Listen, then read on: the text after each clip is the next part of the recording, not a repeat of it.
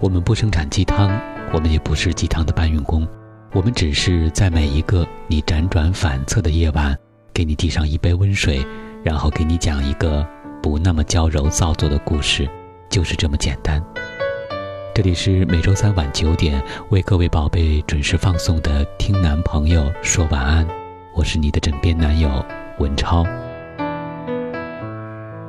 离开家也有一段时间了，这篇小随想是小满写在早前的日子。放假天天待在家里，不经意想起了一些从来不曾留意的东西，想起那天第一次离开家门，远离异乡。无亲无故，又是不谙世事的小姑娘，妈妈是以何种心情送别我的呢？在我沉浸于自己梦幻的国际都市里，寻找那些虚无缥缈的东西时，他又是隐忍着怎样的担心和思念呢？在那些时间里，他隔三差五的电话叮嘱我按时吃饭，注意保暖，询问我身体可好的时候，我又是怎么烦躁的打发母亲？指责他总是把我当小孩子看待的呢。在父母身边待了十八年，心里早就蠢蠢欲动了。和爸妈住一起，晚回家不行，穿太艳不行，小酌两杯更不行。总想着有一天一定要自由。高考结束后，毅然决然选择了外省的学校。当时父亲的反应很激烈，说什么一个姑娘家又不指望养家糊口，不需要到外面闯风闯雨，留在爸妈的身边，凡事也有照应，家里的教育条件也不差，好的大学也不缺，不需要在外头奔波劳累的。一向贤淑的母亲，只是在我和父亲闹得不可开交、持续冷战数日之后，问了我一句：“真的想好了吗？”我沉默了一会儿，点了头。数个星期后，母亲就送我到了机场。现在倒是真正自由了，和朋友在学校外面租一间小屋，天天半夜一点才回家。冰箱里空空的，什么都没有。不喜欢食堂的两荤一素，却没有时间买菜，也没有时间做饭。难得想着要修身养性，留在家里读一段小诗，听两曲小调。得闲时做一盒 pasta 酱，然后吃上整整四天；煮一锅南瓜粥，喝上两天。这种将将就就的感觉，总让人浑身不爽。老觉得生活不应该是这样的，但是我确实如此过了半年时间。有时会想起电影《饮食男女》里吴倩莲说的。我好像没有童年的记忆，只能做出来才行。这句话似乎只有中国人才可以体会其中的温情，也难怪学校里的外教老师说中国人真奇怪，不是在做饭就是在吃饭。中国人对于吃有着细水流长的热情，味觉里面潜伏着所有关于温暖的期盼和记忆。当他们被唤醒的时候，会喝着热汤热菜，一起涌向四肢百骸。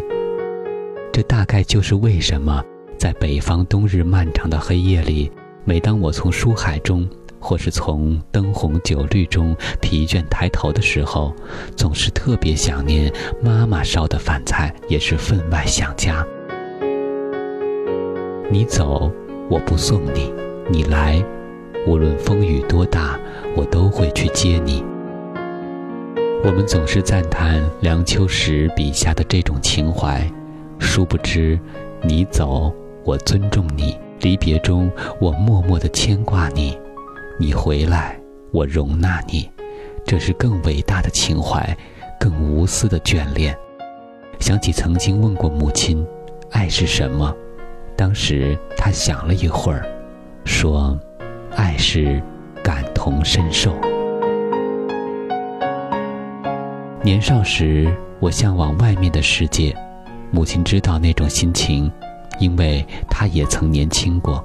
她的人生有很多的遗憾，并不希望我也留下那些遗憾。她用自己的方式给我生活的自由，追逐自己心灵的权利。受了挫折，碰了壁，想要回归家庭的温暖，他选择成为一棵树，沉默地为我遮风挡雨，无怨无悔。为了追求梦想，要远行时，他为我扫除一切障碍，望着我远去的身影，把牵挂、担忧、思念留在心里。他从来不曾对我说过“我爱你”“我想你”这类的话，但是。他对我却做到了感同身受，而我依然是自私的那一个。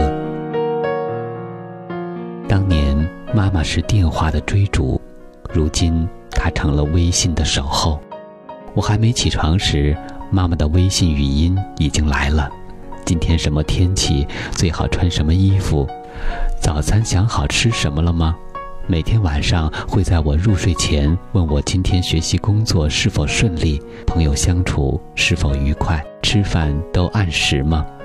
他比我更像在这个城市生活，关注我这里每天的天气，关注这里的大小事件。雾霾重了比我还紧张，下雪了比我还担忧。弟弟有一次向我抱怨，妈妈天天缠着他学着使用微信。怎么看朋友圈？怎么发语音？以前在家的时候，我想让妈妈学习电脑来看电视剧打发时间，她总是抱怨电脑难学，还不如就直接等着电视看，总是说自己眼睛不好不想学。可是我不在家的日子里，他竟学会了怎么使用微信，每天守着我的朋友圈。为此。有一段时间，更新朋友圈的信息特别频繁，每天的日常生活都要刷上几条：一日三餐吃什么？天气是否晴好？下雨是否带伞？路上的花开了，有没有加班？周末去哪儿？这几天看了什么书？芝麻大小的事儿充斥着朋友圈，不是为了晒幸福，也不是想将自己的生活暴露在朋友面前。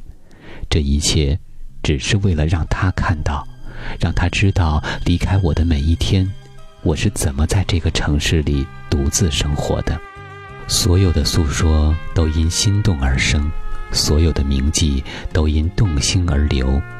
这世上有很多值得我们称道和赞叹的感情：伯牙与子期的知己之情，梁山伯与祝英台的生死之恋。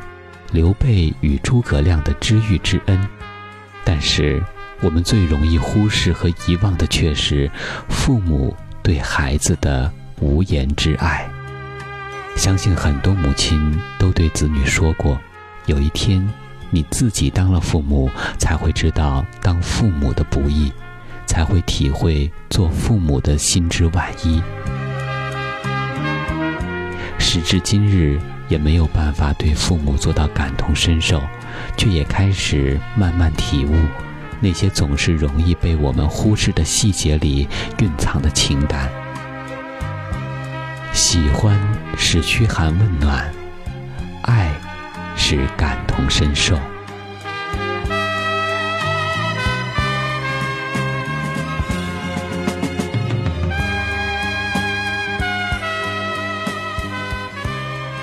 我是今晚的主播文超，感谢编辑小满，我们在此月色浓妆伴你入眠，晚安。